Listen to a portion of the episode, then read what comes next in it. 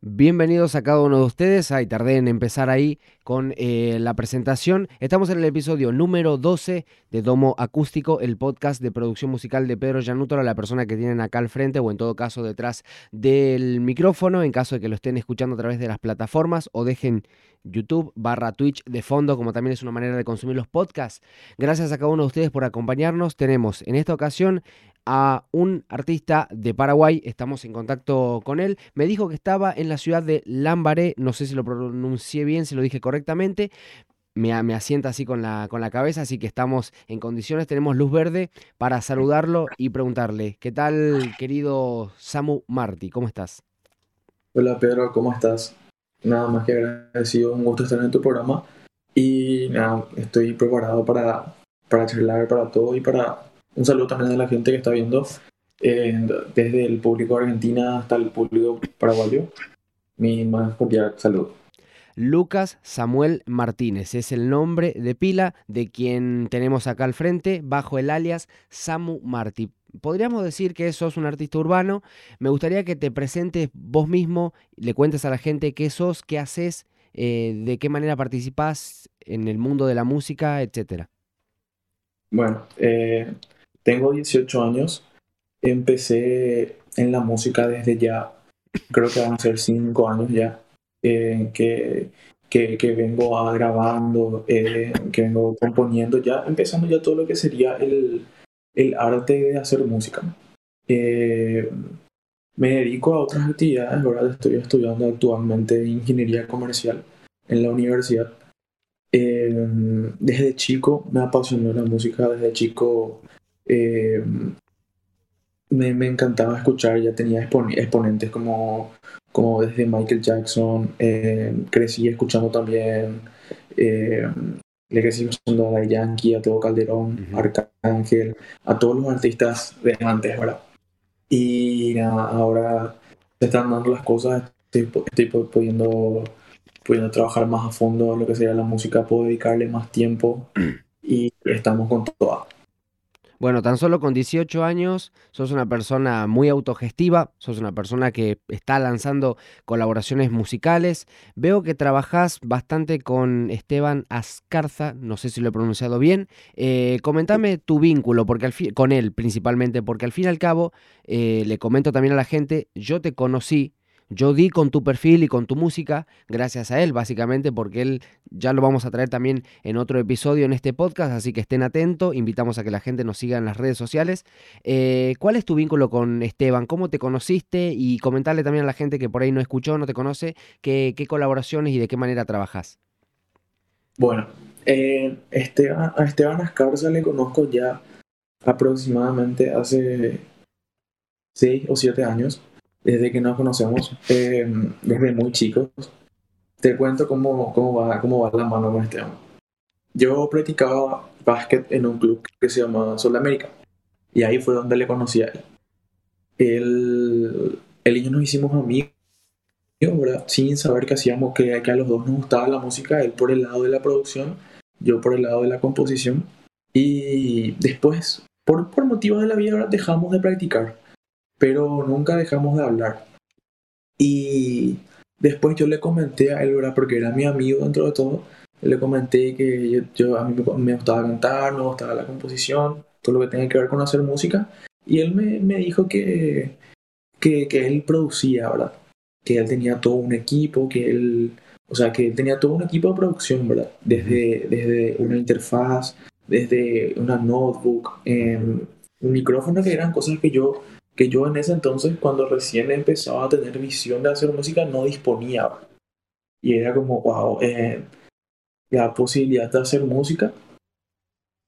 Pero siempre hablamos, hablamos, hablamos y, y un día dijimos, bueno, vamos a juntarnos a grabar, ¿verdad? ¿Qué pasa? Llega la pandemia. Uh la pandemia. Y ese, ese, ese año yo me quería lanzar. Ese Para, año yo quería te interrumpo un momento. ¿Los dos son de la misma ciudad, del mismo lugar o cómo es? Eh, um, so, somos de la misma ciudad en general, de la ciudad de Asunción. Bien. Porque Lambaré, Lambaré es una división otra vez de Asunción, pero los dos estamos en Asunción. Bien. Y eh, ¿cómo? queríamos hacer música, ¿verdad? Yo ya quería lanzarme ya. Era algo muy, muy difícil porque eh, como que hacer música acá en Paraguay, al menos en mi género urbano, es muy complicado. Pero bueno, yo primero empecé haciendo rap. Me, me olvidé de esa parte. Bien, bien, vamos. Yo, yo, yo, yo empecé rapeando. eh, ya desde chico escribía así, hacía, escribía en mis notitas con él, ¿verdad? Eh, y yo rimaba dos palabras y me sentía re, re increíble, ¿verdad? Pero era, era un crío, era chiquitito. Y bueno, por ahí empezamos, por ahí sentí otra vez, apa- aparte de sentir la música eh, desde chico ya escuchando, porque eh, ponerle que tenía 7, 8 años y yo llegaba a la casa de mis abuelos, mis abuelos tenían dos parlantes así, enormes, las 8 de la mañana, y yo, yo, yo compraba discos en ese entonces de, regga- de, de reggaetón. Estamos hablando de hace más de 10 años. Más de 10 años, más de 10 años. Y, pero, pero yo re feliz porque yo agarraba mis discos y colocaba en el DVD y ponía todo volumen. A las 8 de la mañana. A las 8 de la mañana, ¿verdad? Eso ponerle un lunes, un martes, no me importaba el día, ¿verdad? Y medio que por ahí, por ahí empezó el, hace- por ahí empecé a sentir la música de otra manera. Y después empecé rapeando, me, me, me atrajeron mucho las, las batallas, ¿verdad? Como casi cualquier artista, ¿verdad? Eh, empecé a ir a batallas, por más de que no eran batallas conocidas acá en Paraguay. ¿verdad? Siempre, siempre ya, ya entre mis amigos, mis compañeros de colegio, por ahí, ah, este es el que rapea, Ya, ya, ya, el que sí. rapea". Ya se me conocía así, ¿verdad? Bueno, después tuve la, en la oportunidad de, de hablar con Esteban, de trabajar con él. Y como te dije, llegamos a lo, a lo que quería sacar música, pero había pandemia. Y como que la cosa era muy delicada acá en Paraguay. Y no teníamos la oportunidad de juntarnos. De juntarnos a trabajar un tema. Y se- empecé de la manera más humilde posible, ¿verdad? Que sería grabar con el celular. Eh, el famoso, como, como, como estaba tan manija de sacar música, metía mi celular en el ropero, ponía, ponía todas mis camperas rompeditas La conozco esa estrategia. y agarraba el colador de mi abuela y usaba como antipop. Y Bueno, es, perdón, como- te interrumpo. Es nueva esa de la del colador porque yo conozco de gente que utilizaba la media. Sí, yo, yo no sé si servía algo el colador, pero yo le ponía como si fuese... La verdad que a mí nadie me recomendó eso, pero, Se te ocurrió. pero se me ocurrió, ¿verdad? Pero la idea era que yo estaba haciendo algo que me gustaba, ¿verdad? Y, eh, ¿cómo era? Obviamente la calidad no era la mejor, eh, pero de algo empezaba, ¿verdad? Y así saqué mi primer tema que obviamente ya no está disponible, o sea, ya, ya borré por, por cuestiones de que ahora hago cosas mejores. Pero mi primer tema se llamaba Adiós. Y era un tema muy especial para mí, o sea, significaba mucho para mí porque le dedicaba a alguien, ¿verdad? Era un desamor que le dedicaba a alguien. Y, y nada, eh, em- empezó con Adiós, todo el, el proyecto empezó con Adiós. Y poco a poco creo que saqué uno o dos temas más por, por, por celular, ¿verdad? Para, Eh, estamos hablando de eh, primeros meses de 2020. Sí, primeros meses de 2020. Ujú. Bien. Por ahí va. Eh, después, bueno, el- hicimos otro tema con una chica que se llama Majo. Majo Díaz, y ella es del Bórrame original. O sea, que Bórrame tiene, tiene, hay dos Bórrames en, el- en lo- los temas que te pasé, ¿verdad? Bien. A ver. Eh, sí, No, no, a ver cómo es eso. Digo que hay dos bórrame. No, y primero es Bórrame con una chica, ¿verdad? Que, que era un tema entre los dos, que la, la instrumental hizo Ascarza, o sea, Esteban Ascarza, Bien. que la instrumental era para él y yo, yo usé, ¿verdad? Porque él no usaba. Entonces, entonces yo le mandé a esa chica. Ah, ya. Entonces yo, le mandé, entonces yo le mandé a esa chica y ella prácticamente fue la, fue la incursora del Bórrame principal, el, del primer ¿verdad? Ajá. Y ese fue, ese fue el último tema que yo grabé por teléfono. ella también grabó con su teléfono. Y después de ese tema, ella decidió eliminar, ¿verdad? Por, porque podíamos hacer algo mejor. Y ahí, acá empieza ya finales, estamos a finales de, de 2020. Ese fue, yo el último tema que saqué fue en finales de 2020 y volví a mediados del 2021. O sea que estuve casi seis meses sin sacar música. Pero como que no sentía tanto eso porque yo estaba metido en el colegio, ¿verdad? Era mi último año del colegio en 2021. Eh, estuve un año sin salir de casa prácticamente en 2020. Pero no, al 2021 volví al colegio y me sentía como emocionado, ¿verdad? De poder volver a estar con mis amigos, mis compañeros, ¿verdad? Y como que quería disfrutar eso. Sí, sí. Después de eso, nos juntamos por primera vez con Esteban. Y yo me acuerdo perfectamente de que yo solamente llevé el coro y la instrumental de, un tema que se llama Tarde. Y ese tema yo me acuerdo que grabamos todo en una hora. Yo tenía solamente el coro y la instrumental y armé ahí todo en una hora. Eh, toda la estructura del tema con las letras. Me puse a componer ahí así Te, te pregunto a propósito de eso, ¿quién te apuraba? Esa es una buena pregunta, la cual no tengo respuesta, pero... Eh, yo en, ese entonces estaba en mi prime, como se dice, escribía muy rápido. Mira, acá te acaban de, acá acaban de responder, adivina quién. Yo lo apuraba, dice, Ascarza. sí, oh, maldito Ascarza. eh, ¿Cómo era? Bueno, pero esa, esa fue mi primera vez en una, una, experiencia con un estudio ya, ¿verdad? Porque yo estaba en la casa de mi, de mi amigo junto a Esteban y sentí, sentí por primera vez ese feeling de estar en el estudio, ¿verdad? Y fue una sensación única, era algo que quería sentir ya hace mucho tiempo, el escucharme eh, mientras cantaba y eh, no sé, es como, es como que si fuese que yo le conocía a Esteban de toda la vida, ¿entendés? Porque yo le conocí, nos conocimos así capaz cuando éramos chicos, Pero como que le conocí, es como que él sabía todo lo que a mí me gustaba, sabía cómo quería que suene. Y eso, él, él, leía todo eso. Y eso, era, eso es muy importante porque muchas veces podés irte con un productor que te va a cobrar, no sé, eh, a 100 dólares una, un, un tema con él, ¿verdad? Que es mucho dinero y que capaz no va a sonar como a vos te guste. Claro. Pero Esteban lograba eso. Esteban lograba, lograba cada cosa que, que yo quería. Y salió tarde en, en, una hora. Se grabó tarde en una hora. qué irónico. Qué irónico, que no tardamos. y. ¿Cómo era? Bueno, ese, ese fue literalmente, yo dije por mucho tiempo de que ese era mi mejor tema. Para, este tema, esta, esta, esta producción tarde, se realizó en muy poco tiempo se lanzó más o menos, me estás diciendo que a fines de 2020. ya, no, ya a mediados de 2021. Ah, esto ya es mediados de 2021, bien. Esa ya sería, esa sería tu segunda, su segunda canción. No, nuestra primera canción, juntos. Ah, bien. Ya. Y ese sería nuestro primer tema juntos, por eso ya grabamos dos temas. Bien. Esa fue tu primera experiencia en estudio. En estudio, sí. Ajá, bien, bien. Y grabamos dos temas ese día. Uno que es tarde y otro cuándo.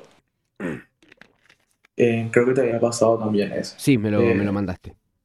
Y ese fue, ya mi primer tema con él. La que primero era un tema mío, pero decidí hacer con él porque él, él también canta, produce, y hace todo. Entonces, eh, decidimos hacer ese junte y también salió muy bien, pero, pero tarde tuvo mucha repercusión por lo que fue mi primer tema así, ya en estudio, ya con ya, ya subí en YouTube y es como que mucha gente, wow. Me, vas a disculpar, te voy a interrumpir, eh, principalmente para consultarte. ¿Qué pensaban tus allegados? A ver, dos cosas. La primera, ¿qué pensaban tus allegados, tus amigos, gente del trabajo, gente del estudio, de lo que sea, gente que te conoce, tu círculo, respecto a tu primer lanzamiento y segundo, ¿qué, eh, qué, qué viste en esa gente? ¿Te apoyó, te acompañó, compartía tu música? Sí, vos sabés que sí. Eh, sentí, sentí mucho apoyo. Es más, yo siento que es el tema que más, que más apoyo tuvo mío, ¿verdad? Porque antes de que me borren mi canal, eh, tarde era el tema que tenía más reproducciones, más comentarios. Todo ya estaba, ya estaba a punto de llegar a mil, a mil reproducciones y tenía creo que 50 comentarios, ¿verdad? Y yo creo que el hecho de, de- de estar parado por seis meses y dejarle manija a la gente de no sacar música porque la gente me decía, saca música, saca música, saca música. Y eso es lo que, eso es lo que a mí me hacía ruido, ¿verdad? Porque la gente quería escuchar. Y yo no estaba, no estaba haciendo, no estaba haciendo algo dedicándome 100% a eso. Estaba haciendo de hobby, pero a la gente le gustaba. Y después mi círculo social, mis amigos, mis allegados, todos, a todos les encantaba el tema. Es más, obviamente eh, yo le mandaba a algunos amigos el tema antes de sacar, ¿verdad? Y a todos les encantaba, eh, que sonaba muy bien, O sea, que lo que a vos te pasaba es que te cos- cos- costaba en tu cabeza entrar la idea, que le costó a tu cabeza aceptar la idea de yo no, no estoy poniendo el 100% en esto y sin embargo hay gente que lo está valorando de una manera muy grande. Sí, sí, exactamente, así. La, la gente se empezaba a aprenderme, subían todos me subían en su historia, eh, le mandaban a todo el mundo literalmente, Eh, hacían, no sé, subían a su estado, a su historia, y eso es lo que a mí me generaba mucho, ¿verdad? Porque me decía, bueno, tenés que seguir haciendo, ¿verdad? Te estás yendo por buen camino, estás haciendo, estás haciendo la música, la música que, que debes hacer, ¿verdad? Y en este caso hice un tema bastante comercial porque era un desamor. Y yo, yo soy un experto en los desamores, me encanta escribir. Ah, pensé que eras exper- experto en el desamor en general en la vida. No, no, solo en escribir, menos mal. También, también, también. Eh, pero nada, me encanta, me encanta escribir desamores, ¿verdad? Como que me sale natural. Pero nada, tarde, tarde, aparte de que a mí yo le tenía un, gusto, un gusto, un amor raro al tema, porque era como mi favorito, ¿verdad? Y hasta ahora sigo teniendo muchos temas, pero siempre me gusta tarde, como es un clásico. Ahora, ahora yo te voy a interrumpir nuevamente y quiero que me digas, am- al, al día de la fecha en el que estamos haciendo este podcast, 5 de agosto del 2022, eh, ¿cuántas, ¿cuántos lanzamientos tenés, independientemente si son colaboraciones, si son temas eh, 100% tuyos? ¿Cuántas, ¿Cuántos lanzamientos tenés y cuántos proyectos concluidos no lanzados tenés? Bueno, te, te voy a decir lo que tengo terminado. O sea, lo que ya lancé. Eh, se llama Tarde, Favo para ti, Sempiterno, Bórrame, en Cuando y Platónica. Tengo ocho. Ocho, bien. Ocho. Eh, con el que saqué el miércoles son ocho. En total. Y con lo- los no terminados tengo como 20. Ah, bastante tenés. Sí, Tenés más que yo, muchísimo. Es, entonces. es más, no, no, no saco, no saco por porque a ver, es como que viste que lo- como, como dijiste vos los primeros tiempos como que no, no daba todo de mí. Sin embargo, ahora eh, soy muy minuso- minucioso con, con cada proyecto.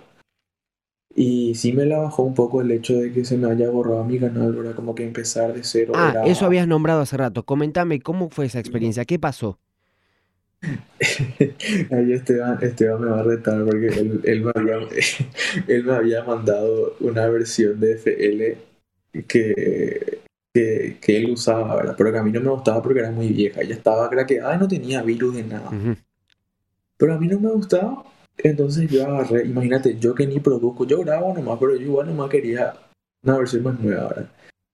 Y entonces, bueno, eh, yo ya empecé a tener mi estudio acá en casa. Eh, empecé a, a- me compré un micrófono. Eh, con mi equipo de trabajo nos compramos un, un- esa, una instrumental, una, una instrumental, una, una interfaz de audio, box. Y como que tenía todo ya, ¿verdad? Tenía una notebook. Y me faltaba solamente el FL en mi compu. Y bueno, instalé. Yo yo tenía una PC mucho, mucho más vieja y como que no le corría tanto el FL, pero en la notebook que tengo ahora que es más potente, entonces quise curtirle un FL un poco más nuevo. Bro. Y medio que no, no vi las, las red flags, como se dice, las banderas rojas de que el video duraba dos minutos Ah. Y que jamás vas a instalar FL en dos minutos. Pero yo igual vi re fácil el tutorial y no solamente, no solamente instalé una vez, instalé tres veces un FL con virus porque no me funcionaba. Escucha, dos meses de diferencia tenía la versión que se descargó este boludo. Y, y bueno, se llenó de... Entró, entró, a mi cuenta de YouTube, mi cuenta de Google. No, qué problema eso. Y subieron cosas que no tenían que ¿Para subir. qué, qué cuentas te sacaron aparte de la de YouTube? Solamente la de YouTube. Bueno, hasta ahora. menos mal. Hasta ahora. Hasta ahora, exactamente. Pará, pero tenés la autenticación de doble factor. Sí, ahora sí, ahora sí, ahora Ah, sí. bien. Pero pasa que en subió videos que no tenía que subir y comí tres strikes. En... Claro, sí, es irrevocable. Bueno, mira, a mí me pasó que trataron en su momento de acceder a la cuenta de Twitch. De hecho, me llegó un correo diciendo, en Rusia se ha tratado de, Moscú concretamente, se ha tratado de acceder a tu cuenta. Colocaron, la contraseña colocada fue la correcta. Mirá vos cómo sabrían la contraseña correcta. Sin embargo, por la autenticación de dos factores, la persona no pudo acceder y bla, bla. Enhorabuena. Gente, consejo, por favor, activen la autenticación de dos pasos. ¿Qué es eso de autentificación en dos pasos? Es que cuando una persona, porque pueden ser ustedes, acceda a su cuenta desde un dispositivo nuevo, por ejemplo, ustedes siempre acceden en esta computadora y en un celular. Cuando ustedes van a abrir su cuenta de la que sea, de Instagram, Facebook, TikTok, YouTube, la que sea, en otra computadora, la autenticación, o sea, les va a llegar un mecanismo de seguridad adicional, un mensaje al correo, un mensaje al SMS, alguna aplicación, etcétera. Háganlo, yo sé que da fiaca, o como dicen los jóvenes en mi país, es una paja hacerlo, pero peor es perder y arriesgarse como le pasó en este caso a Samu Martí. Sí, la verdad que es lo peor que te puede pasar. Es como que la baja un montón. Pero bueno, tuve que adquirir el valor otra vez para volver a empezar. Porque eh, eh, son cosas que pasan. Y como que yo no trabajo de esto, no, no vivo prácticamente esto. Entonces es como un hobby, ¿verdad? Es como lo que, lo que, me, lo que me, me hace olvidar un rato de, de todo, ¿verdad? Entiendo, entiendo. Porque Entonces, es, es sí. lo veo. Entonces, vos actualmente no, no, no vivís de la música. ¿En algún momento te gustaría?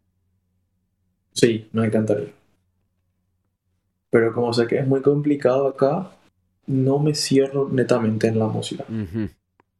Ahora, vos recalcás fuera de cámara y ahora mismo me recalcás esto de que en Paraguay concretamente o acá es complicado. Explícame a qué te referís con acá es complicado vivir de la música. Y es, es complicado eh, si hablamos de mi género. Yo en lo principal soy muy versátil, puedo hacer cualquier cosa.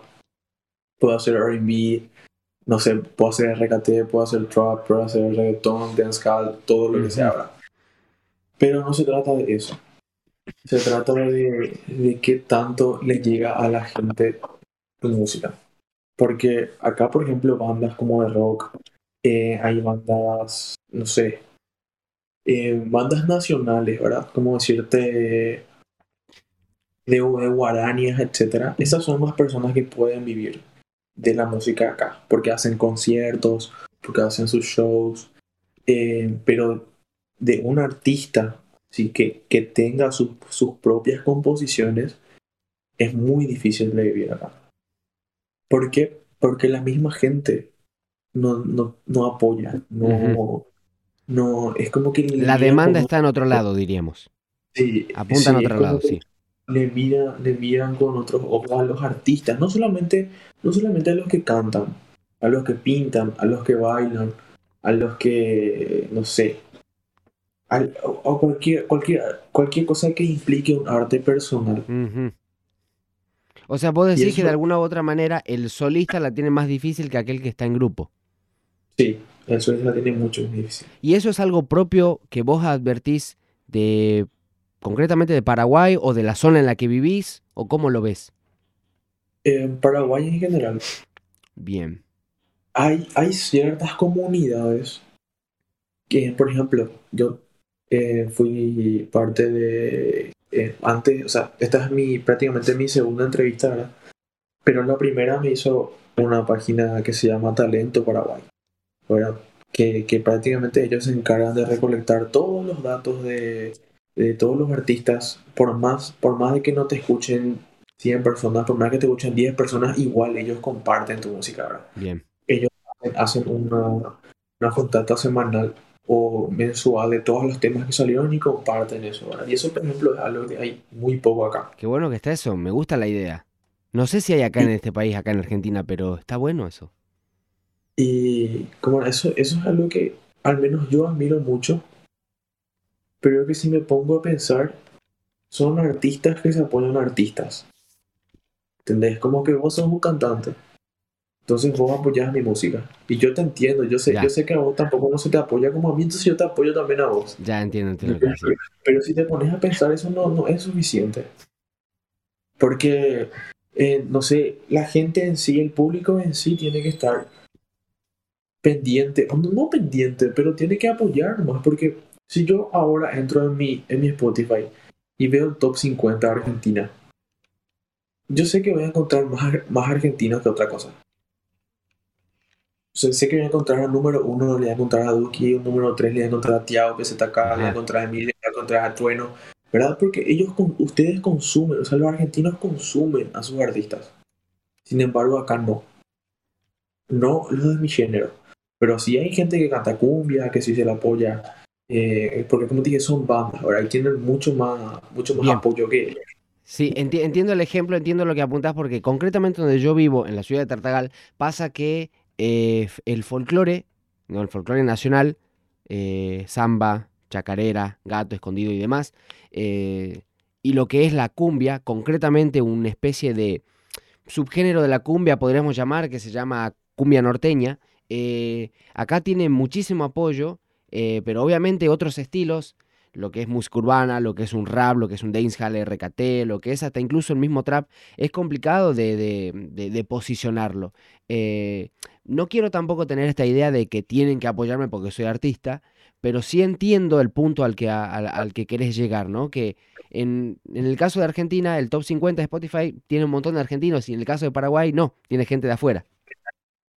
Sí, exactamente. Y eso se ve reflejado en, desde, no sé, capaz yo pienso, hay, acá hay varios artistas del género urbano, ¿verdad? Pero ponele que son, no sé, lo cuento con los dedos. Eh, ponele que son 7, 8 por ahí. Te puedo pedir que me nombres algunos así de los que te guste, de los que escuches, de los que te inspiren. Sí. Eh, hay, por ejemplo, un dúo de chicas que se llama Milkshake, que son unas chicas que la rompen acá, que yo creo que ellas sí eh, pueden estar viviendo esto porque, porque hacen shows, eh, no sé, ellas se mueven, to- ahora lo van a hacer telo- teloneras de Tiago, creo, Ujú. y de, no creo que Mario Becerro también viene a Paraguay mañana, pero ellos van a ser tel- teloneros de, de ellos dos, entonces Entiendo. creo que muy importante para que yo, para que ellas estén ahí ahora. Son unas chicas que la rompen. Eh, después le conozco a otro que se llama Mose, que es un capo también que no anda sacando temas por ahora, pero el tipo la rompe. Y otro que se llama Joshua Dietrich, que, que prácticamente no es como género urbano, pero es como un estilo más de, de rake. Bien. Y, pero el tipo la rompe y él también vive de eso acá. Pero como te digo, son, son, son artistas que ya, que ya tienen un estatus. Que, que en su momento tuvieron un representante. Obviamente no, no, no digo que, que no se esforzaron, pero ellos ya están allá. Claro. Ya, ah, La, par- la, muy- la- la parte difícil de la curva, ya de alguna otra mente, de alguna otra manera la recorrieron. sí, ya. Igual espero que no se, no, no se enojen si me llegan a escuchar, porque como diciendo, este, este muchacho de, de- de Argentina está diciendo que ahora está más fácil la cosa. No, no estoy tratando de decir eso, No. sino que siempre es muy complicado, bueno, como toda, en realidad, como toda industria, como toda inversión, ¿no? Es complicado siempre al comienzo, hasta que le encontrás la vuelta, hasta que en- encontrás la manera de hacerlo rentable y luego es un poco más fácil porque ya te diste muchos golpes en el camino, entonces ahora estás más relajado. No significa que ya lo tenés todo fácil, pero sí es menos difícil. Claro, o sea, eh, son, son, artistas que, por ejemplo, hoy, hoy decís, bueno, eh, va a estar Joshua Dietrich en, en, tal fiesta, ¿verdad? La gente va a decir, yo me quiero ir, yo me quiero ir a verlo. Sin embargo, decir, bueno, va a estar Samu en la fiesta. Claro. Nadie, voy yo y va Esteban y... ¿Entendés? Pero te digo que esa, esa parte ellos, ellos ya pasaron, ¿entendés? Eso de que la gente quiera que la gente les quiera escuchar. Y eso, por ejemplo, es un paso muy importante, porque no cualquiera logra eso acá, en, en Paraguay, el que se quiera escuchar, el, el, que se quieran ir luego a ver. Bien, ahora... sí, decime. No, es, eh, ellos pasaron por esa parte. A ver, habíamos dicho hace rato que este, te catalogues a vos mismo. ¿Qué palabras, qué etiquetas eh, te, sientan, te, te sientan cómodo rapero, cantante, urbano, artista, eh, compositor, eh, ¿qué, qué? Y artista urbano yo creo que es lo mío, porque empecé prácticamente el urbano como es el rap, desde, desde, el reggaetón, el trap y todo lo que tenga que ver con lo urbano. Así que yo creo. Bien, en su momento, Tego Calderón, Daddy Yankee, Wisin y Yandel eran de alguna u otra manera eh, artistas que vos frecuentabas, que vos escuchabas seguido. A día de hoy, ¿a quiénes escuchas seguido? No necesariamente del palo del reggaetón, sino también de la música urbana o no ajeno a la música urbana, a otros estilos. Uy, la verdad, la verdad que yo, de lo que yo consumo como, como escucha, la verdad que yo escucho de todo. Escucho desde rock argentino, desde la Berizo, eh, la, vela, la, vela puerca, eh, no te va a gustar, en, ese, en el ámbito rock, ¿verdad? Después le escucho a Chris Brown, que es uno de mis artistas favoritos. A, a Raúl Alejandro, que es mi artista favorito, porque creo que es el más versátil de todos. Eh, que no, no, no, no soy tan fanático de Bad Bunny. No sé por qué, pero no. no, está bien, es respetable. No, no, me transmite tanto como lo que me transmite Raúl, por ejemplo. Raúl es mi artista desde años, desde que nadie le conocía. Después me gusta mucho Jay Wheeler, Dalex. Em, en Argentina le escucho mucho a Kea. Le escucho a Tiago PZK, que es una locura, Seven Kane. Eh, no sé. Eh, y en Puerto, sea, los, los, de Puerto Rico, como te nombré, eh, yo creo que ellos son mi, mi inspiración, mi, Fey también que ahora lo está rompiendo. Es complicada esta pregunta porque al fin y al cabo siempre dejas, siempre dejas artistas en el lado, ¿no? O sea, capaz que escuchas 120 artistas en un mes, pero te acordás justo en el momento en el que te lo pregunta alguien, no, te acordás de 10, 15 y nada más, y quedan un montón tirados. Pero sí es cierto de que uno, este, uno, tiene, si se puede decir así, un stock de artistas bastante grandes. Ahora, em, independientemente de lo que vos haces, música urbana, si no estarías haciendo música urbana, ¿estarías haciendo alguna otra cosa? Un rock, cumbia, bachata, salsa, eh, no sé, ópera. Eh, a ver, a mí me gusta mucho lo que sería el house. El género del house, que es algo que se está haciendo mucho ahora. Eh, pero, pero más allá de que se haga mucho, es un, es un género que, que, que, que, se, que hace poco y que a mí, a mí al menos me transmite mucho. Eh, después el tema Bórrame, por ejemplo, no es un reggaetón, no es un trap, no es un RB, es un, creo que se llama Afro, Afro Dancehall, creo que se llama el género. Y creo que fuimos, no sé, no, no, quiero, no, quiero, no quiero sobrar ni nada, pero yo creo que fuimos uno de los primeros nosotros acá en Paraguay en hacer ese género, esa juntata con ese género. ¿Y se vendrán más de ese estilo?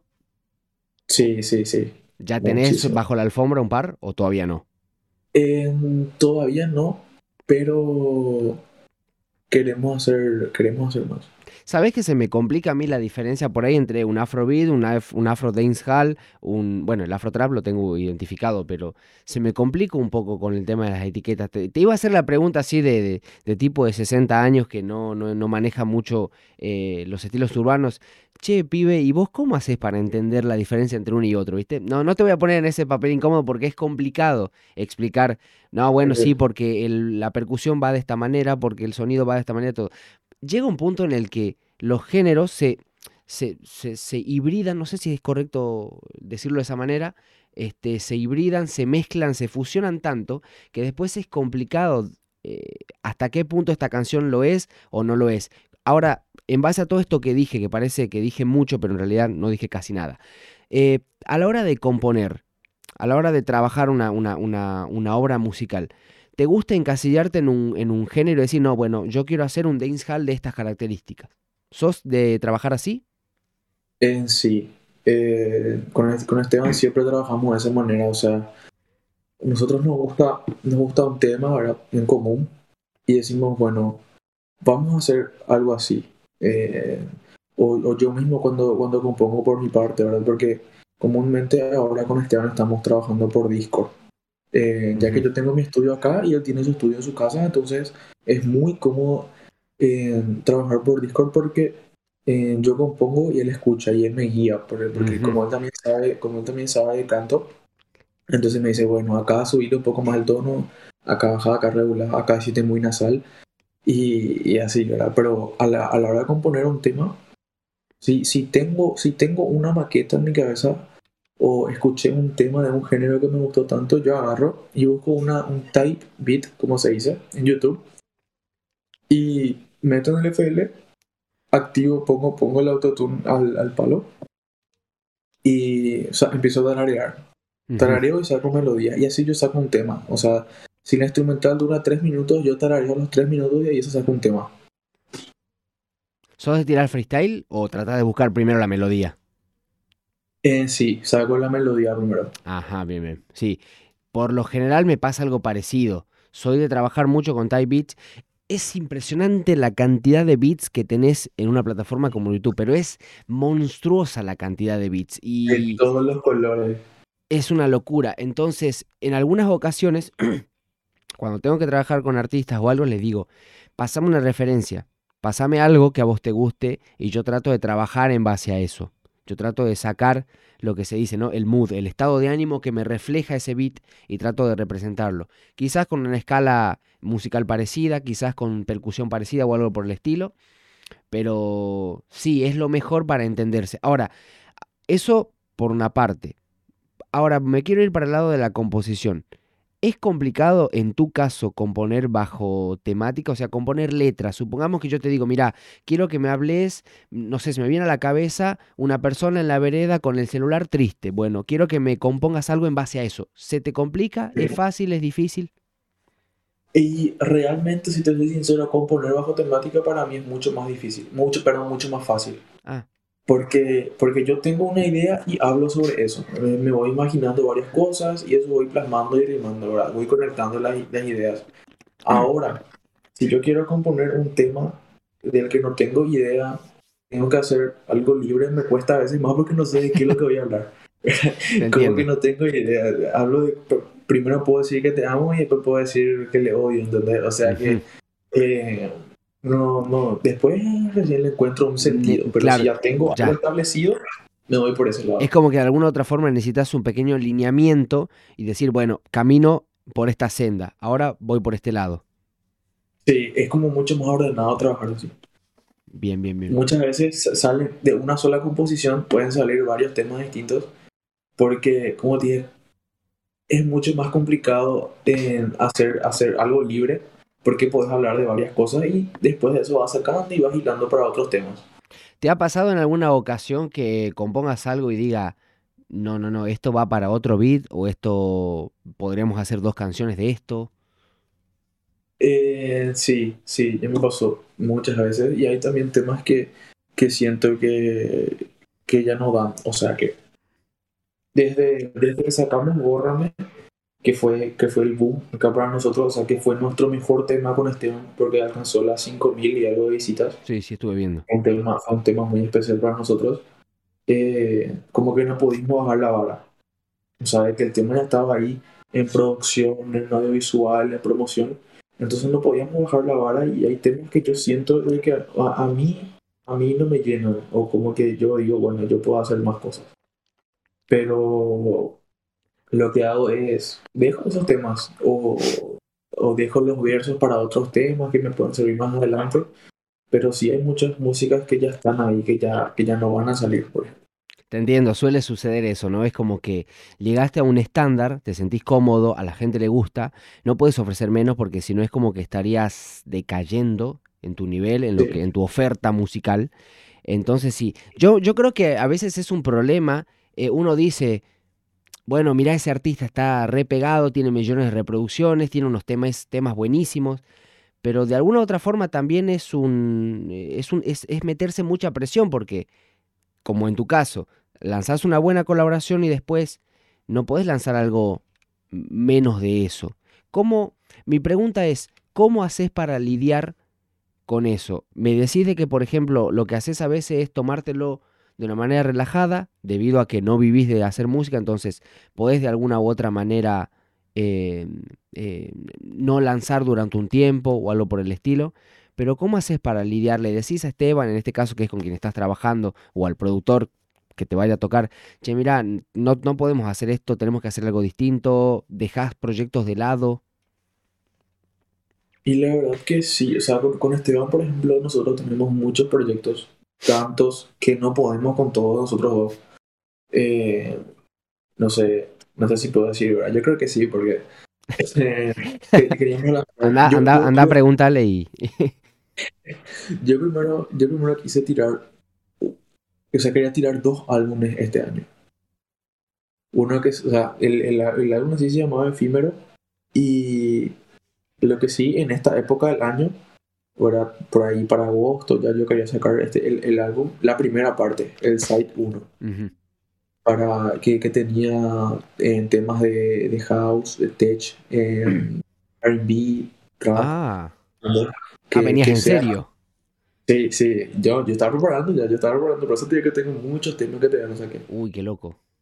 Y en diciembre quería sacar el side 2 de efímero, que es lo que yo me destaco, que es en el reggaetón. Y no sé, ocho temas de reggaetón él.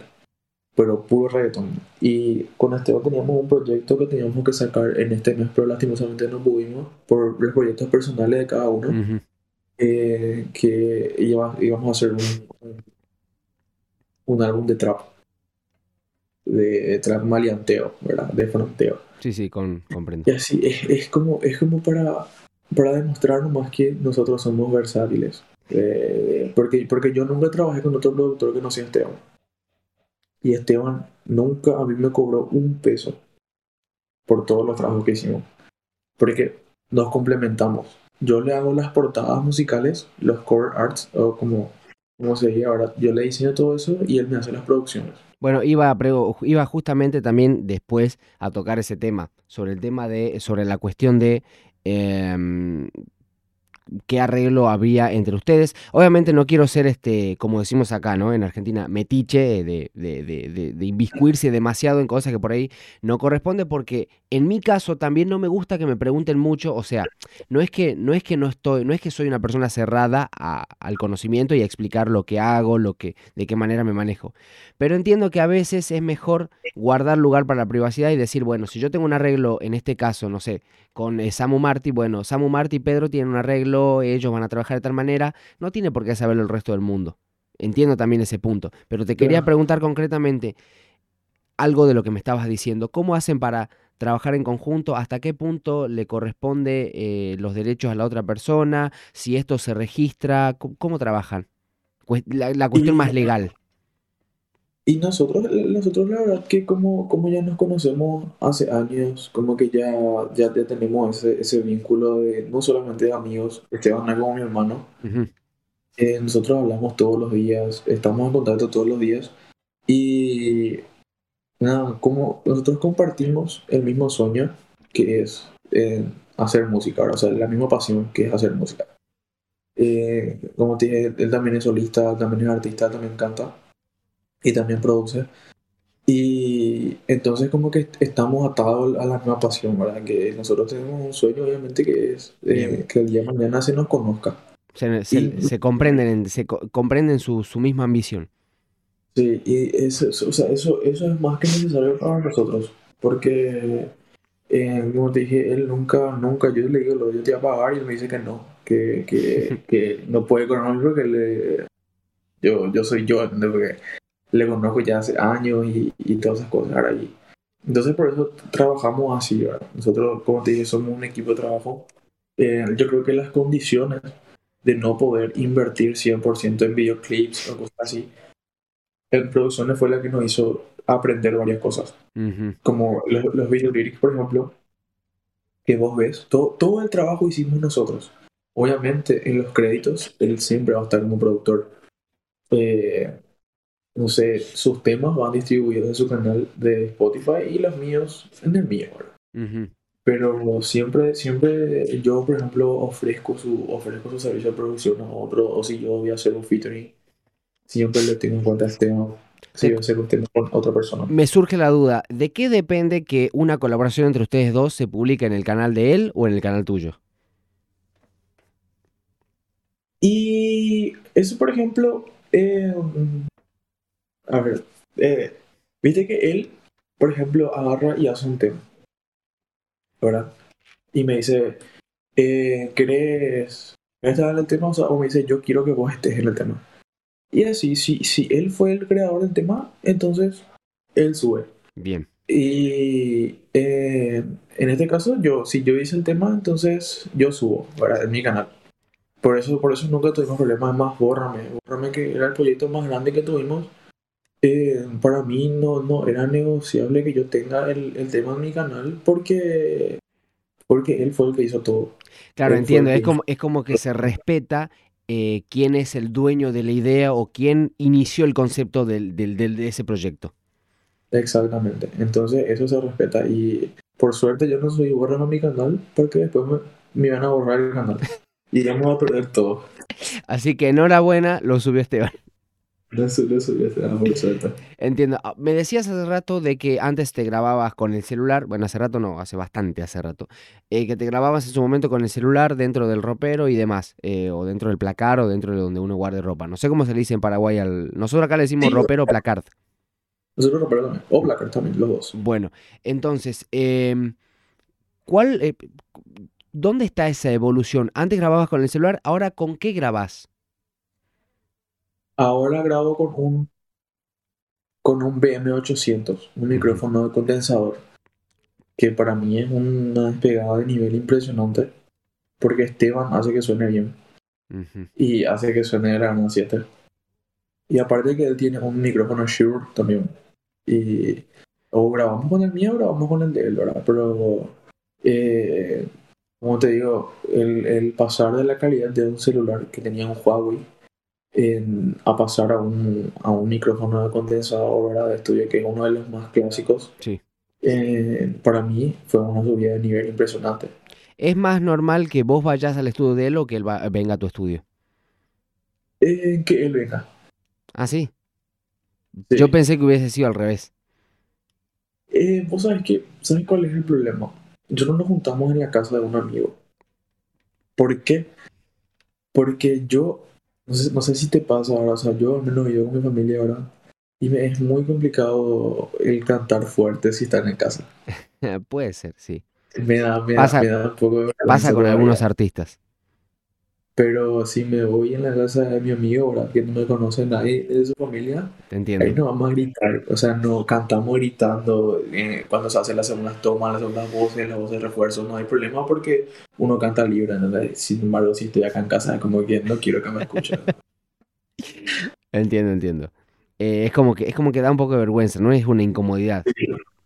Exactamente, primeramente así siempre, eh, creo que me voy a tener que acostumbrar.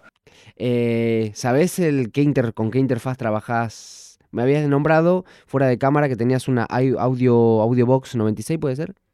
Sí, una Presonus, una Presonus Audiobox USB 96, creo.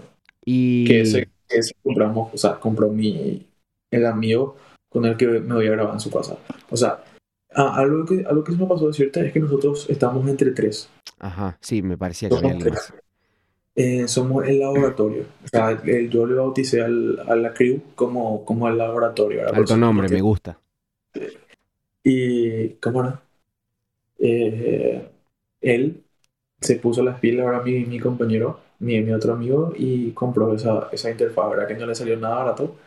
Pero bueno, él también apoya la causa. Entonces, eh, es como, como es una hermandad. eh, todos hacemos por, por vernos bien. ¿Este tercero en Discordia también, este, también hace música, también participa o cómo es el- la cuestión? No, él es más, más un mediador. No es tanto, o sea, le, le gusta, pero no se atreve. Como que tiene todavía un poco de, de miedo de hacer. Porque, o sea, él toca la guitarra.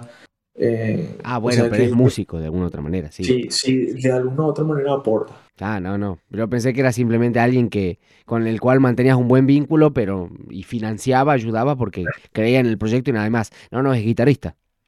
Sí, sí, también. Y a tu criterio. ¿qué tan buen guitarrista es? Te estoy poniendo contra la espada y la pared. Ah, muy bueno, porque él Sí. practicó muchos años. Los, O ustedes sea, cuando que- bien, ustedes cuando tienen que hacer un- un- una colaboración, este, ¿se utilizan los tres nombres artísticos o solamente el tuyo y el de Esteban? solamente el mío y el Esteban. ¿Y esa persona en cuestión no quiere figurar? Em, no, o sea, es que todavía no, no, no colaboró así en un tema en sí. Él, él tiene, él tiene un tema con Esteban que, que nunca terminaron, pero, pero está ahí. ¿verdad? O sea, O lo sea, tienen y no lo tienen. Sí, quiere, quiere, quiere lanzarse también como, como un artista. Entiendo. Ahora, todo esto que vos está, me estás contando, ¿no? Tu, toda tu pequeña o gran carrera que tenés. ¿Hacia dónde apuntas? ¿Cuál es tu objetivo a largo plazo? Por ejemplo, de acá a 6, 7 años. Uh, O, la, o mejor dicho, la pregunta sería, ¿cuál es la visión de todo esto que estás haciendo? ¿A dónde querés llegar? y la verdad que yo si te soy sincero, eh, a mí me apasiona la música, la verdad. Eh, no sé, me, me transporta, me hace sentir mejor. También comenté que estaba siguiendo la carrera de ingeniería comercial. A mí me encantaría terminar esa carrera. Me encantaría tener un título. Y por qué no, si las cosas se dan el día de mañana, ser, hacer conciertos, eh, ser alguien reconocido, dejar la bandera de Paraguay en alto. ¿Verdad? Que, que ese es mi sueño, ¿verdad? Obviamente nadie sabe qué, qué depara el futuro. Pero yo al menos no quiero, no quiero dejar, no, sea, quiero que todo vaya junto. No, no que la música esté por encima, porque como te dije, es muy difícil carrera. Y entonces yo no, no, no, no quiero confiarme, prefiero, prefiero asegurar mi futuro y, y terminar una carrera y, ¿por qué no el día de mañana al terminar esa carrera tener tranquilamente un título y poder dedicarme a la música? O sea, de alguna u otra manera querés repartir lo más inteligentemente posible la energía entre varias cosas. Un poco en la Sí. cuestión académica, un poco en la eh, cuestión artística. Exactamente. ¿Qué piensa tu familia respecto de todo esto que haces? Y mi familia como que llegó un punto en que aceptaron, ¿verdad? Porque primero les parecía, les parecía muy raro. Pero como que yo, yo literalmente nunca, nunca invertí prácticamente dinero en esto. No, nunca gasté. No genero, pero tampoco gasto. Claro, entiendo. Entonces, entonces es como que es un hobby que, que hago constantemente. Pero eh, si, si, si, si a mí me hace feliz, a ellos están tranquilos. Como que eh, tampoco es algo dañino, tampoco es algo que, que no sé, tampoco estoy metido en, en una fiesta todos los días. Es como que estoy ahí concentrando mi energía en eso, mi creatividad. Bien, algo que yo veo en, por lo general en artistas urbanos y, y- y demás, digo artistas urbanos, productores, cantantes, compositores, músicos, etcétera, es que se, es que tienen la tendencia, costumbre, y a mí también me pasa, aunque en una menor medida, esto de amanecerse o quedarse, qué sé yo, todo un fin de semana, todo un sábado o toda la madrugada de un sábado, produciendo, grabando, editando, haciendo un montón de cosas, tomando algo, disfrutando, charlando, escuchando música, otra vez produciendo y demás. ¿Te ha pasado ese tipo de cosas? Eh, no a tal punto de amanecer, de, de, quedarme así, ponerle hasta las 7 de la mañana, no. Eh, máximo me habré quedado hasta las 2 de la mañana pero, pero todo, eh, ¿cómo Porque como, como, te dije, yo también tengo otras actividades, entonces trato de ser lo más, lo más riguroso posible en, cada cosa, ¿verdad? O sea, obviamente me encanta hacer, o sea, Esteban, Esteban sí se suele quedar hasta las 5 y media de la mañana, eso, haciendo, haciendo algunos temas, a veces yo le abandono, eso porque él se queda despierto produciendo en realidad estoy viendo, ¿verdad? Claro, sí.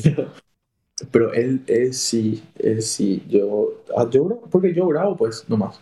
Y normalmente yo compongo muy rápido, eh, porque me, solamente me sale así rápido.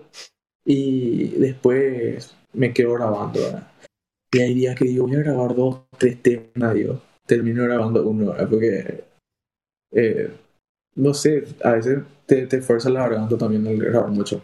Entiendo, entiendo. Eh, vos me decís que tenés facilidad para componer. ¿Pensaste en algún momento eh, vender letras o compusiste en algún momento para otra persona?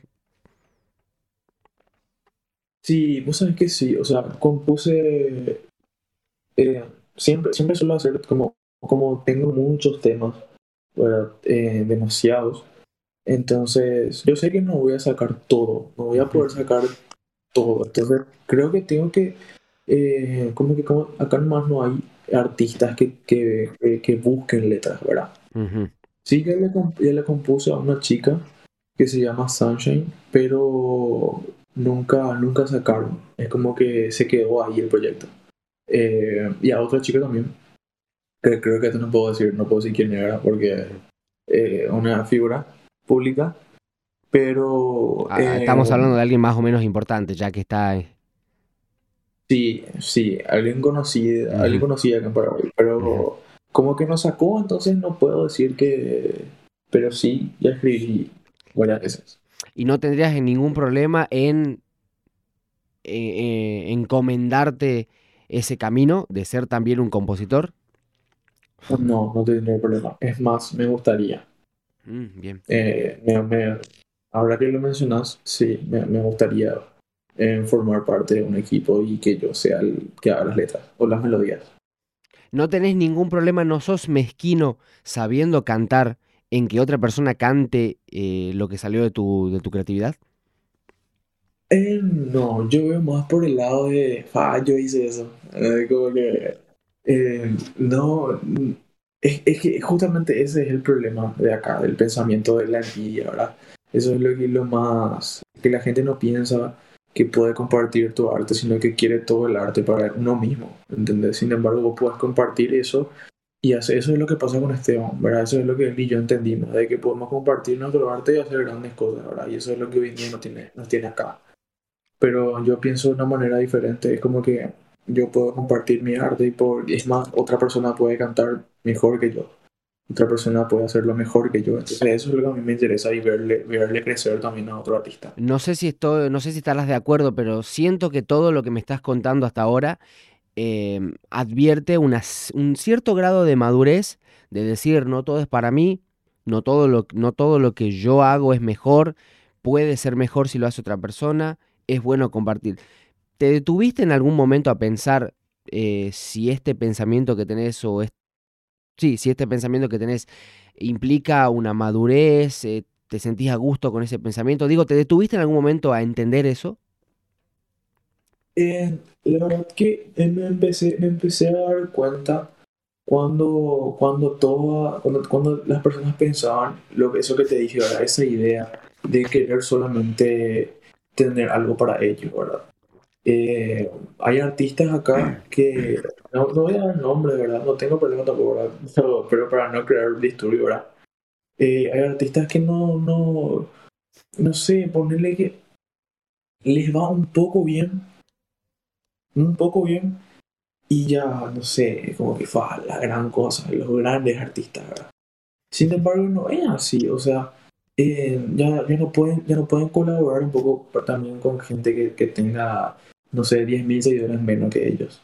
Ajá. Y es como que el género acá en Paraguay no va para eso, no va para vos elegir tus, tu- tus colaboraciones. Es como que con lo que obviamente tiene que haber un control de calidad, pero es, eh, es el simple hecho de hacer música nomás. Y, y, o sea, yo, vivo- yo vivo más por la pasión, ¿entendés? Por eso, por eso yo creo que es, es por la pasión, no por, por, por el hecho de ganar o por el hecho de la fama o cosas así. Es como que eh, a mí me gusta compartir mi arte con otras personas y, y hacerles sentir, no sé, eh, o sea, hay chicas, por ejemplo, las que les ayudo a componer sus temas, eh, por, por más de que, por más de que, eh, no sé, yo sé que no se va a pegar, por más de que yo sé que no va a ser un tema con 100.000 reproducciones, pero a mí lo que me gusta es hacerle sentir bien a más otras personas con, con mi, con mi arte, ¿verdad? Y eso es lo que yo creo que, eso es lo que yo valoro.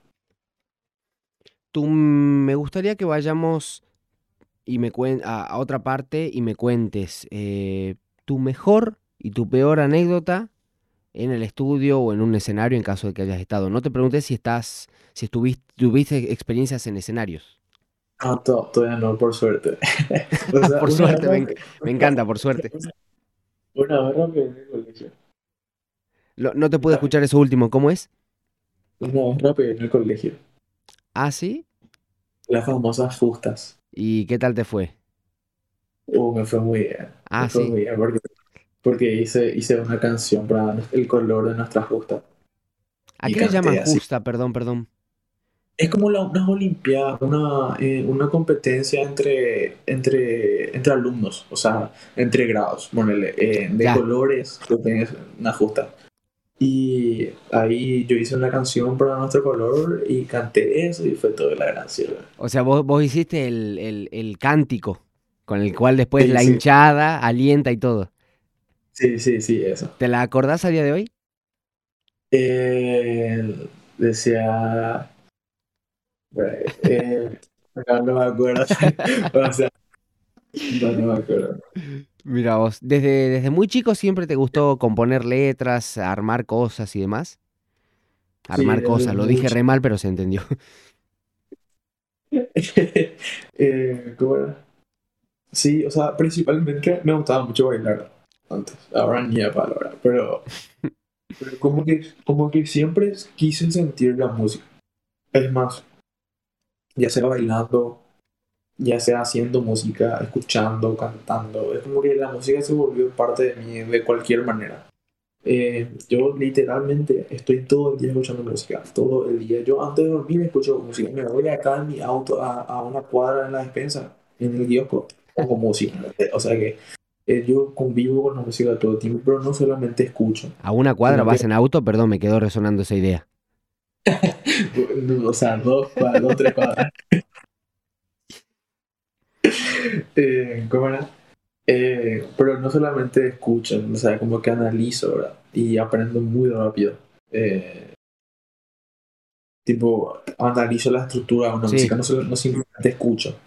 Eh, analizo todo, dónde tiene, a ver, qué tipo de género, qué, qué implica hacer ese género, qué, qué género tiene más voces de refuerzo que otro y cosas así. Bueno, eso que me contás me recuerda a, a uno de mis profesores en la universidad, en una, en una, concretamente la materia se llamaba Taller de Producción Audiovisual, ¿no?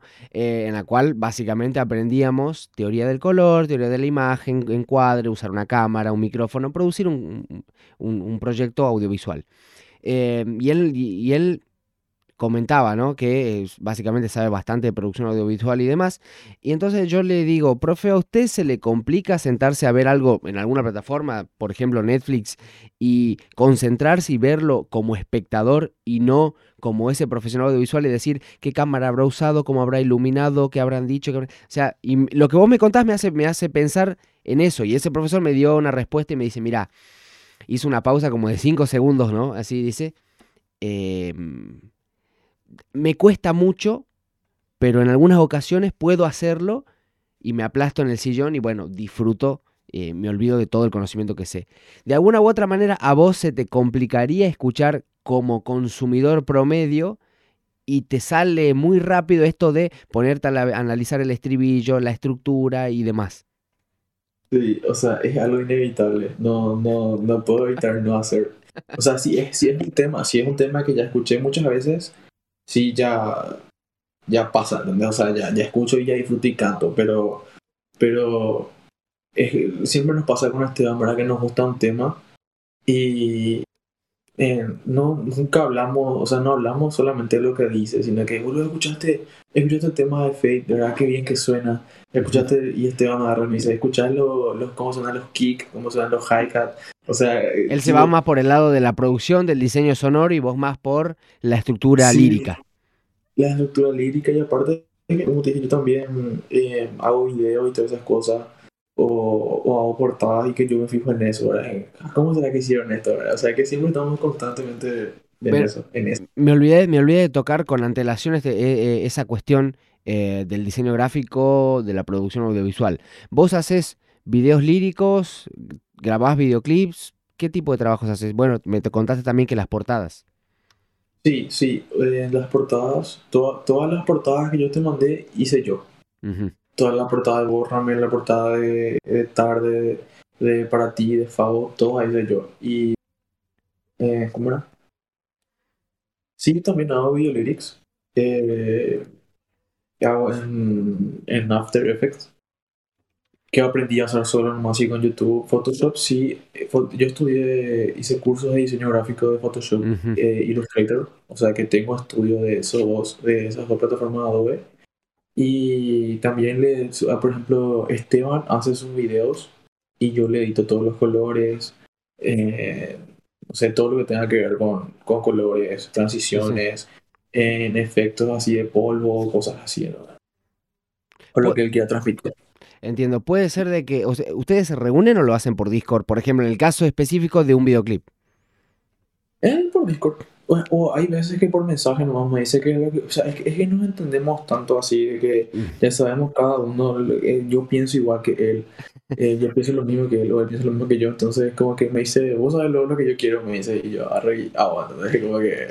Imagino que se te hará en algún momento muy complicado si este vínculo que tienen entre artista, productor, bueno, los dos son artistas al fin y al cabo, eh, yo creo que en algún momento se te va a complicar ir con otro productor.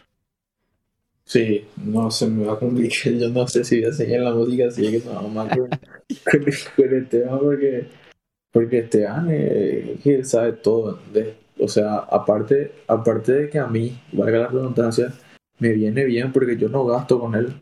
Eh, yo no, sí, sí, o sea, si él me va a cobrar, me va a cobrar, ponerle 400 a 500 mil por tema.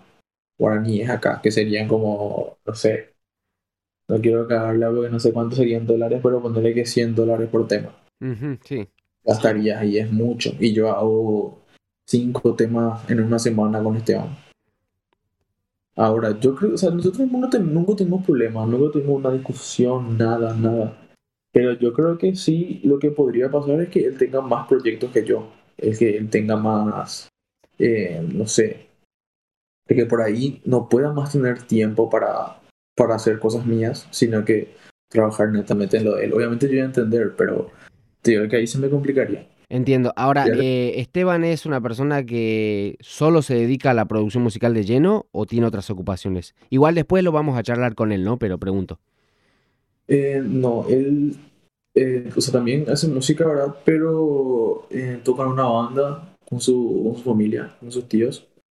Y, pero sí, se, se, prácticamente el 80% es producción musical. Toca la batería, toca el piano, toca todo. Él este, hace trabajos pagos, o sea, tiene, eh, o sea, trabaja de eso. Sí, trabaja. Bien, bien, perfecto. ¿Trabaja con gente del lugar nada más o también este, a nivel internacional o por internet? Sí, a nivel internacional eso ya, ya tocó. Hace justamente hace poco se fue a Buenos Aires por, por una una tocada con sus tíos. O sea, como dije, él toca en la banda de sus tíos en la batería. Y hace poco viajó a Argentina para tocar con ellos. Percusionista, batero, mira vos. No, no le veía ese perfil. No le veía, la verdad. qué bueno, qué bueno. él, es muy versátil. Cualquier cosa de él.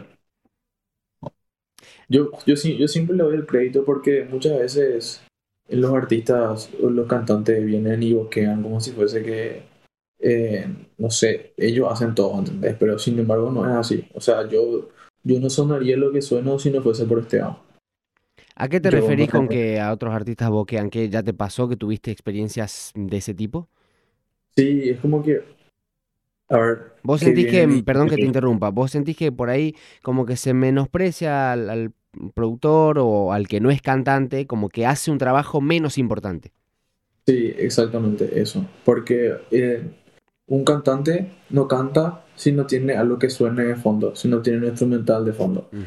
Y la instrumental, lo único, lo único que hacen la instrumental son los productores. Lo único que arreglan las desafinaciones de las, voz, de las voces son los productores. Los que mezclan las voces son los productores. Los que distribuyen la música normalmente son los productores. En este caso, Esteban hace la música y yo distribuyo, o él distribuye su música. Pero los, por ejemplo, yo aprendí muchas cosas ya con él. Yo aprendí a distribuir música. Eh, es más, ahora quiero aprender un poco de producción. ¿verdad? Yo sé que eh, nunca voy a poder saber todo lo que sabe él porque él estudia y todas esas cosas, ¿verdad? Pero igual, como para, eh, no sé, todo, para mí el, el 60% de lo que suena mis temas es por él porque él hace que suene bien. ¿Vos sentís que es más mérito? O sea, si bien es cierto que el mérito es en conjunto, yo siempre digo lo mismo, si el productor no necesitase eh, la voz de alguien para darle emoción a, un, proyecto, no lo hablaría el artista, no lo hablaría el cantante, y si el cantante no estaría necesitando un productor, no se reuniría con él. O sea, de alguna otra manera, si se reúnen es porque los dos se necesitan, los dos tienen algo que su contraparte eh, posee. Ahora, vos sentís que en el tu caso, con Esteban, es más mérito de él que mérito tuyo cuando realizan una colaboración musical. Sí, sí, para mí, y, es más, yo todos mis temas, todos mis temas, como te dije, hice, hice con él, y yo creo que 100% es, eh, o sea, que prácticamente todo el crédito es de él, porque él es el que se pasa, eh, ponele, a mí, como te dije, yo una hora hago un tema, una hora, y él tarda, no sé, horas eh, produciendo, mezclando para mí, el, el, que se lleva el trabajo más pesado, yo simplemente pongo la voz. Y él tiene que se, se encargar que suene bien. Te entiendo, te entiendo. Eh, ¿Sos una persona que estudió canto en algún momento de su vida? Mm, no, no lo estudié. O sea, lo aprendiste de manera autodidacta. Autodidacta. Bien, Así, practicando. ¿Y cómo pensás que te hubiese ido si en algún momento estudiabas canto? ¿Cambiaría algo? Uh, sí, muchas cosas. Yo, creo que, eh, no sé, si, si, si dedicas, es más, eh, tuve la oportunidad, pero como que, no sé, es como que en el género urbano a veces no necesitas tanto... Tanta técnica. Tanta técnica, no tanta técnica de respiración esas cosas. Y más para mí, más para mí que solamente estoy siendo por hobby, ¿entendés? Entiendo, sí. Pero el día de mañana, si, si se vuelve algo mucho más importante, yo creo que sí debería de practicar. Me decías hace rato que eh, eh, en otro, en un poquito más temprano en el podcast, eh, que básicamente vos no estás viviendo de esto. Entonces es como que de momento te lo tomas relajado. Ahora, ¿cuál sería el elemento, qué tendría que pasar, cuál sería ese antes y después que te haga un clic en la cabeza de decir, no, no me voy a dedicar eh, como hobby, voy a poner el 100%, voy a tirar toda la carne al asador en la música. ¿Qué, qué tendría que pasar? Y yo creo que tendría que ganar una buena cantidad de plata Principalmente.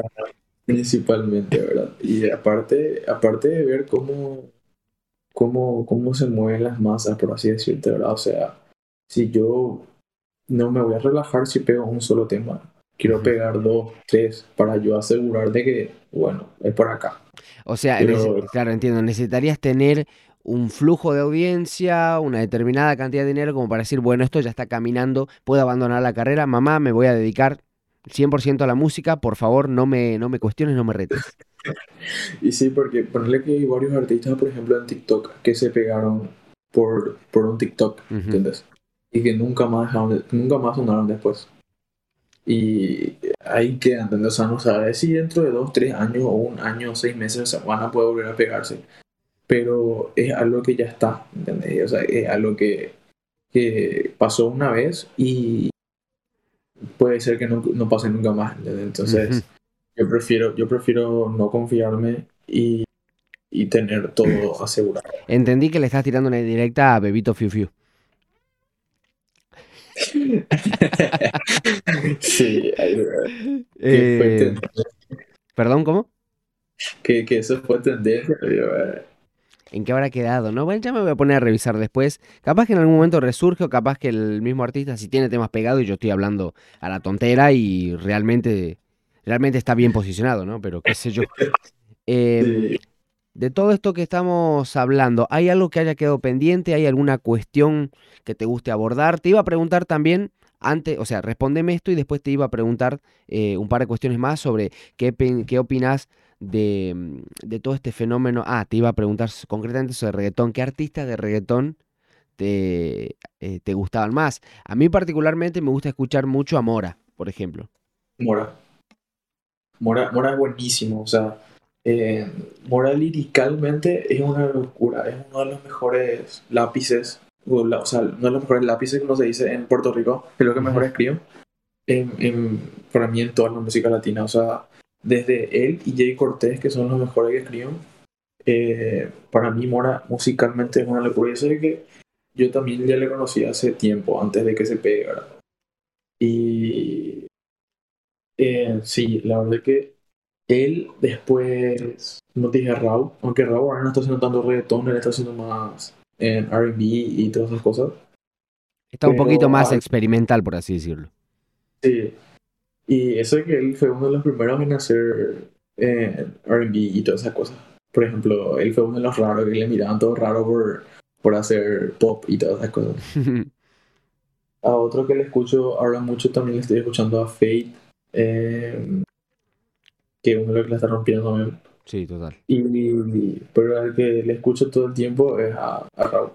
A propósito de, de, estas personalidades, te iba a preguntar también qué opinión, qué reflexión te merece el fenómeno Bizarrap, artistas como Elegante, con su cumbia 420, que trabaja con DT Bilardo y demás. Yo creo que lo más importante de todos ellos es su originalidad, o sea, su, su, su capacidad de mantenerse o sea, de, crear cosas nuevas, porque elegante, eh, si bien es, un, es el incursor del Relate, el incursor del 420, entonces es como que eh, él, él se ganó eso construyendo. Es como que él, él laburaba y, y laburó todo, todo, todo ese género. Y Bizarrap, ni qué decir, ¿no? Bizarrap empezó de lo más abajo, eh, haciendo videos de humor sin embargo, hoy en día es uno de los productores más conocidos del mundo. Los famosos este, Bizarrap Combo. Sí, los Combo Loco. Que en su momento están, para quien no lo sepa, inspirados en los Combo Loco que hacía un youtuber de humor argentino, Marito Baracus. No sé si lo conocerás. Sí, lo, lo, sí, lo, conoces. Bueno, sí, están de alguna otra manera inspirados en él. No que la pregunta que te iba a hacer, la pregunta más importante de todo el podcast, ¿cuál es el próximo artista invitado en la Music Session de Bizarrap? no, mentira, no lo sabemos. Eh, yo creo que va a ser Mike Towers. Mike Towers o, Duki, uno de los dos.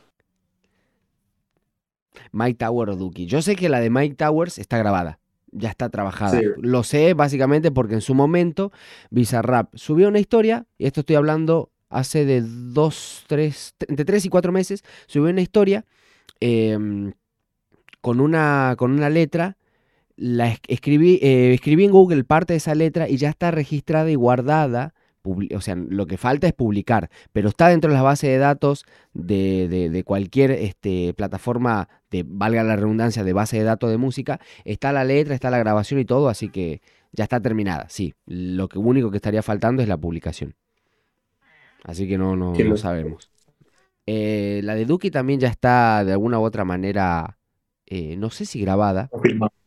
Claro, no sé si grabada, filmada y demás, pero sí sé que está eh, dentro de la lista por una cuestión muy simple. Se dijo, dijo Duki en su momento si ganaba Argentina la Copa, ¿qué Copa era? ¿Qué Copa era? Ahí no me voy a acordar. Copa América. La Copa América, este, iban a, a lanzar la Music Session. Claro, el tema es que no dijo cuándo, pero dijo que le iban a lanzar. Claro, es pícaro, ¿me entendés? Como que yo te diga, hacemos un podcast eh, más tarde, claro, o, lo hacemos en los próximos días, claro, pero yo no te especifiqué si era en esta semana o en tres años. más o menos así. Pero bueno, eh, ah, te iba a decir también, de todo esto que estamos hablando, ¿hay algo que te gustaría abordar? ¿Hay alguna reflexión que te gustaría dar? Eh, no, sé si no sé si te sentirás con la facultad de decirle a la gente qué hacer porque es por ahí un poquito arrogante eso, ¿no? Pero este, a la gente que por ahí hace, hace rap, hace, trabaja en estilos urbanos, o a la gente que simplemente a veces no ha tenido la posibilidad de, de, pagar un estudio o algo por el estilo, ¿qué, ¿qué reflexión te merece toda esta etapa en la que estás?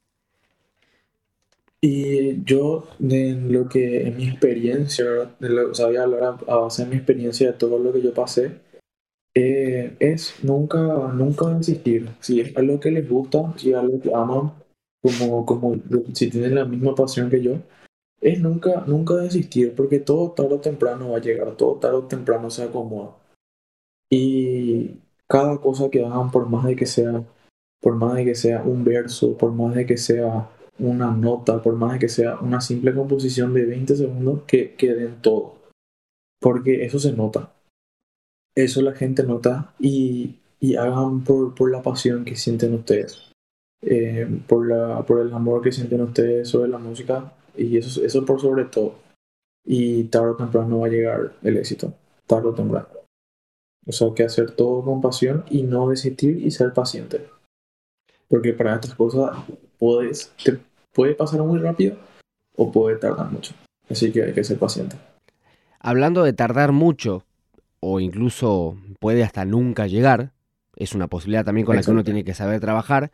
Eh, yo, yo cuento este, este caso que eh, lo dio a conocer en su momento de T. Bilardo, que es el productor Kevin Rivas, productor de Elegante, que este, él pasó casi 15, casi 10 años, 10 años prácticamente, trabajando eh, como productor, como cantante, bajo el nombre de Kevin Rivas, y en su momento no tuvo mucho éxito, no tuvo éxito prácticamente, no le fue bien. Sin embargo, él nunca dejó de trabajar, él siempre se mantuvo dentro de la industria de la música y dijo, bueno, si no puedo hacerlo de esta manera, lo voy a hacer de otra y demás. Yo creo que algo, y, a día de hoy, bueno, está produciendo elegante, tiene, es uno de los artistas eh, más escuchados dentro de la música urbana. Entonces yo digo, hay que siempre insistir, siempre ser profesional, porque la suerte puede o no puede estar, pero lo que no puede faltar es el talento. Y el talento. sí, el talento no es una cuestión con la que vos nacés necesariamente. Porque si vos trabajas mucho, podés llegar a obtener ese, e, ese nivel de profesionalidad que necesitas eh, al fin y al cabo para entrar en el mercado, trabajar y ser atento y, todas esas cuestiones.